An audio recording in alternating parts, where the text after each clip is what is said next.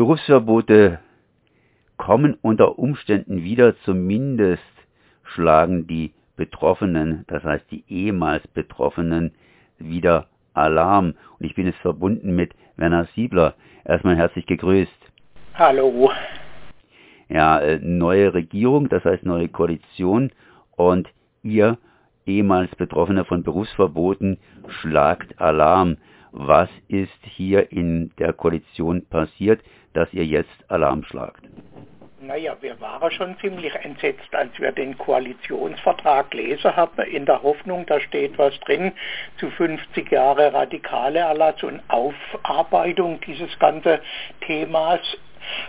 Und dann finden wir in verschiedene Ecke versteckt die Ankündigung, im Prinzip genau denselben Schwachsinn nochmal zu wiederholen. Und das hat uns schon ziemlich entsetzt. Ja, aber wenn ich das richtig verstanden habe, werden doch die ganzen Radikalen, sprich die Rechten, aber auch Islamisten und so weiter und natürlich auch die Linken, das heißt die Radikalen mit dem radikalen Erlass beziehungsweise hier endlich mal ins Augenschein genommen. Wir haben ja genügend Probleme mit Querdenkern und so weiter. Ist doch eigentlich eine fast nützliche Aktion, da mal ein Auge drauf zu riskieren. Also das Problem, was da drin steckt, ist schlicht und einfach die immer wieder oder die schon wieder aufgewärmte Geschichte des Extremismus an sich und der ist überall gleich schlimm. Und das nachdem 200 Tote durch Rechtsradikale zu beklagen sind und, und, und. Also diese Gleichsetzung ist das, was mich maßlos ärgert. Und das Verrückte daran ist ja auch noch, also diese doch sehr unterschiedliche Herangehensweise, also in Nordrhein-Westfalen machen die Grüne und die Sozialdemokraten gerade einen Antrag zur Aufarbeitung, wo sie sich genau dagegen aussprechen, also im Landtag und im Bundestag macht dann dieselbe Truppe, also die Grüne, die Sozialdemokraten und in dem Fall natürlich noch mit dabei die FDP, das genaue Gegenteil, indem sie eben das mache, was ich schon mal gemacht habe, nämlich zu behaupten, man geht gegen den Rechts- und Linksradikalismus und Islamismus, Verschwörungsideologie, äh, Ideolog und so weiter gemeinsam vor. So diese Gleichsetzung an sich ist schon ein Problem. Die nächste Geschichte, die halt ein Riesenproblem ist, ist, wer wird denn da hinterher entscheiden, wer jetzt letztendlich gemeint ist und entscheiden wird. Auch das ist äh, das, was man aus dem Koalitionsvertrag rauslesen kann, ein gewisser Verfassungsschutz. So, und dieser Verfassungsschutz, der durchsetzt ist von der Spitze bis in die letzte Gliederung von Rechtsradikale, der wird dann entscheiden, wer unter diese Repro äh, Rubrik äh, Extremist fällt. Was dabei rauskommt, da braucht man nicht viel Fantasie. Da braucht man nicht mal ehemaliger Betroffener zu sein. Das alles gibt es als Erfahrung, weil es exakt dieselbe Terminologie wurde ja 72 beschlossen, allerdings halt ohne den Islamismus und die Verschwörungsideologie, die gab es da wohl noch nicht, aber äh, die Frage der, der sogenannten Gleichsetzung rechts und links gab es auch dort schon. Und die Praxis war dann tatsächlich, wir sind zu Tausende rausgeflogen beziehungsweise nicht reingekommen. Und die Rechtsradikale sind durchmarschiert bis an die Spitze des Verfassungsschutzes. Da saß ja ein gewisser Herr Maaßen bis vor wenige Jahre als äh, Chef davon. Und das ist einfach eine Geschichte, wo wir denken, also da glauben wir gar nicht mehr dran, dass man da die Auge zumacht oder dass man naiv ist. Da muss man jetzt ganz bewusst Absicht unterstellen. Zumindest sehe ich das so. Du warst selbst hier vom radikalen Erlass betroffen. Kannst du mal ganz kurz schildern, was es für dich bedeutet hat? Naja, ich war ja äh, Briefträger, junger Briefträger, 1970 bei der Post eingestellt als Postjungbote. Dann mit dieser Ausbildung, die nur auf die Post zugeschnitten war, wurde dann junger Beamter 72 und war dann aktiv in der Gewerkschaftsjugend, in der SDJ und so weiter. Und dann kam die erste Anhörung 78, wo man mir vorgeworfen hat, im Haus der Jugend bei einer SDJ-Veranstaltung äh, ein Referat über Jugendarbeitslosigkeit gehalten zu haben Erben mir vorgeworfen hat, ich wäre zu Reise in die DDR gereist, mir vorgeworfen hat, ich hätte an einer Schulung der marxistischen Arbeiterbildung teilgenommen und lauter so Unsinn. Also einfach Sache, die auch völlig, also abgedeckt war vom Grundgesetz der Bundesrepublik Deutschland und dieses Verfahren wurde dann allerdings eingestellt, äh, nachdem es große Proteste gab, aber 82 dann, als Kohl an der Regierung war und mit ihm Christian Schwarzschilling Postminister ein neues Verfahren eröffnet. Und das hat ja dann dazu geführt, äh, dass ich 84 rausgeflogen bin, dort mit der Begründung, ich hätte fürs die Kommunalwahl kandidiert auf der Liste der DKP und auch für den Landtag und für den Bundestag. Und das ist die, dann die Beweisführung gewesen, dass ich ein Linksradikaler bin und deswegen rausfliege. So, dann war ich tatsächlich sechs, fast sieben Jahre arbeitslos oder in bestimmte Überbrückungsjobs, bis das Arbeitsgericht Freiburg dann entschieden, die Post muss mich wieder nehmen. Allerdings ist so, dann bin ich auch 91 wieder eingestellt worden und war dann auch, bis ich in Rente gegangen bin, vor zwei Jahren auch bei der Post beschäftigt, zuletzt ja als freigestellter Betriebsrat.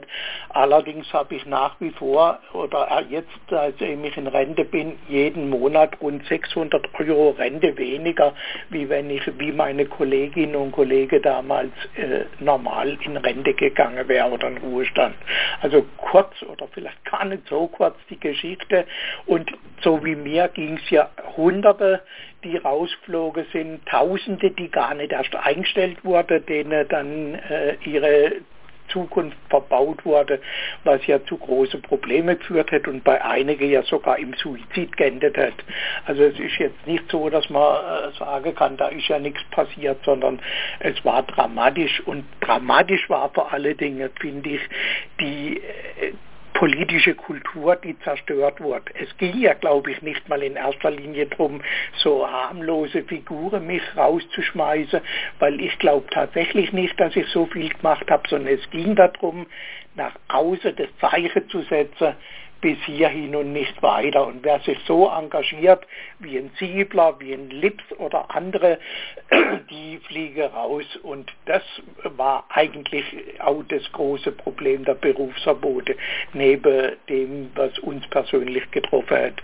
Und dass man im Prinzip auch gerade nachdem jetzt sowohl EU-Recht wie auch die ILO gesagt hat, das, was die Bundesrepublik da gemacht hat, ist rechtswidrig, wieder so tut zumindest, als würde einem das gar nicht interessieren und formuliert dann in einem Koalitionsvertrag mit paar Sätzereien, wir machen das gerade wieder. Das ist einfach nur noch unverschämt. 72 war ja auch schon ja die SPD praktisch an der Macht. Ist es so eine Art Wiederholung oder gibt es da neuere Ansätze, sprich 72 eingeführt und ein paar Jahre später unter Schwarz ausgeführt. Ja, aber das ist ja spannend. Also Willy Brandt und die damalige sozialliberale Koalition ist angetreten mit der Losung mehr Demokratie wagen. So, jetzt die Koalition tritt auf mit mehr Fortschritt wagen. Und mehr Fortschritt wagen heißt dann, wir machen wieder Berufsverbote. Das kann ja wohl nicht wahr sein. So. Und das Problem ist tatsächlich, die Sozialdemokraten haben es mit einkleidet mit Willy Brandt und danach dann ist es seinen Gang gegangen durch eine Justiz, die ja in den 70er Jahren noch durch und durch von Nazis durchsetzt war. An dem Bundesverfassungsgerichtsurteil 75 hätte ein gewisser Herr Geiger mitgewirkt als Richter, als Richter beim Bundesverfassungsgericht, der schon in der Nazi-Justiz tätig war. Und diese ganze Geschichte von, also auch bei mir selber, als ich äh, mein Verfahren habe am Verwaltungsgerichtshof in Mannheim, ist mir aufgefallen, dass da Richter saßen, die ihren ersten Amtseid auf Adolf Hitler abgelegt haben. Also da wurde ja nie irgendwas aufgearbeitet, sondern die sind hinterher wieder im Dienst gesessen und haben dann die Entscheidungen getroffen, wer Berufsverbot kriegt und wer nicht. Und exakt damit haben wir es ja wieder zu tun. Also es wurde ja vor wenige Tage jetzt aufgedeckt, dass es wieder ein rechtes Netzwerk innerhalb der Justiz gibt. Nennt sich, glaube ich, irgendwie Forum kritischer Juristinnen und kritischer Juristen. Gäbe es einen Artikel in irgendeiner Zeitung in, in Osten, kann ich aber noch besorgen, wenn das für euch interessant ist, wo im Prinzip nochmal aufgedeckt wird, wo überall derzeit Richter und Staatsanwälte in hohe Positionen sind, die ganz eindeutig der rechtsradikale oder verschwörungstheoretische Ecke zuzuordnen sind. Und deswegen wissen wir, was passieren wird, wenn der Bundestag sowas beschließt. Es werden wieder Leute rausfliegen, wir zwar nicht, weil wir sind in Rente, aber dafür andere junge Menschen, die einfach ihre demokratische Rechte wahrnehmen, die eventuell sogar die Unverschämtheit besitzen, in der antifaschistischen Aktion oder Antifa aktiv zu sein. Das ist ja dann ganz besonders schlimm.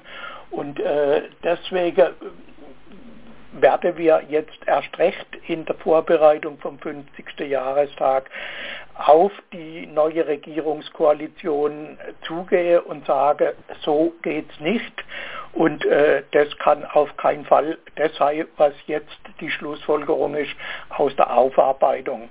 Eben und vor dem Hintergrund auch, dass ja in einige Bundesländer völlig entgegengesetzte äh, Maßnahmen getroffen werden. Welche wären das?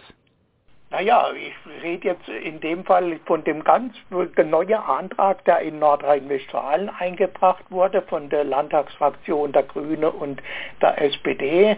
Es gibt eine Stellungnahme von der Frau Schwesig äh, in äh, Mecklenburg-Vorpommern, die recht eindeutig argumentiert, dass es Rechts- und Linksextremismus äh, so gar nicht gibt, sondern dass die Gefahr, die ausgeht, vom Rechtsextremismus ausgeht.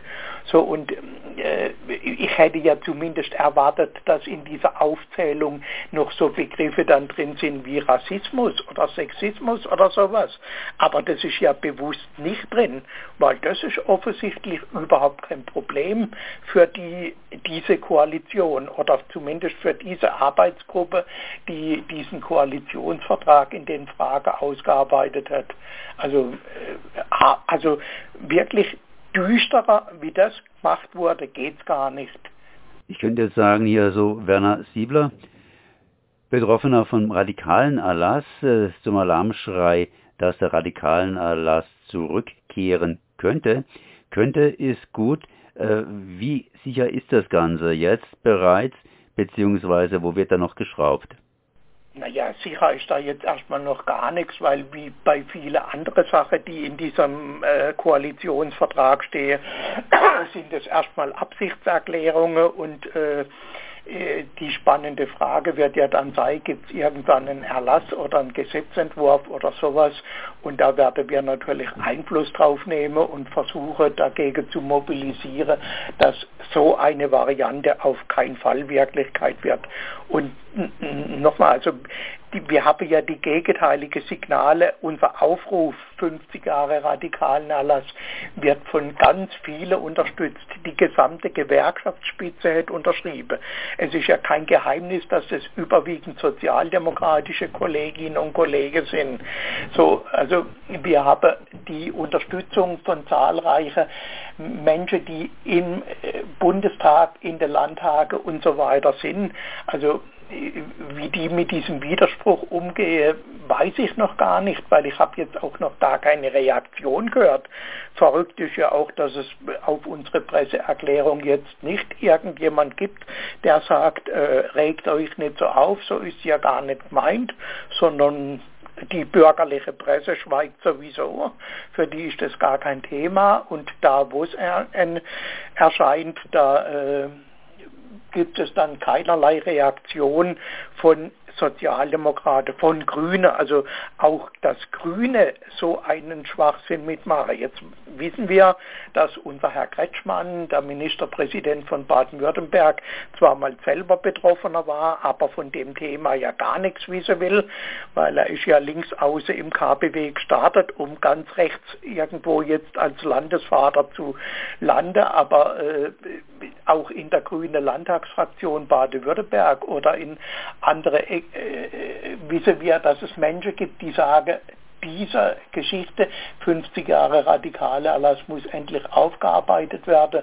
und die Betroffenen müssen rehabilitiert und entschädigt werden.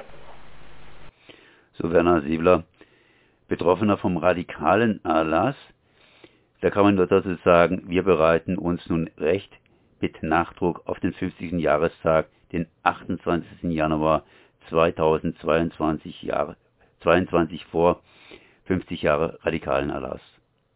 Ich danke mal für das Gespräch. Danke auch. Tschüss.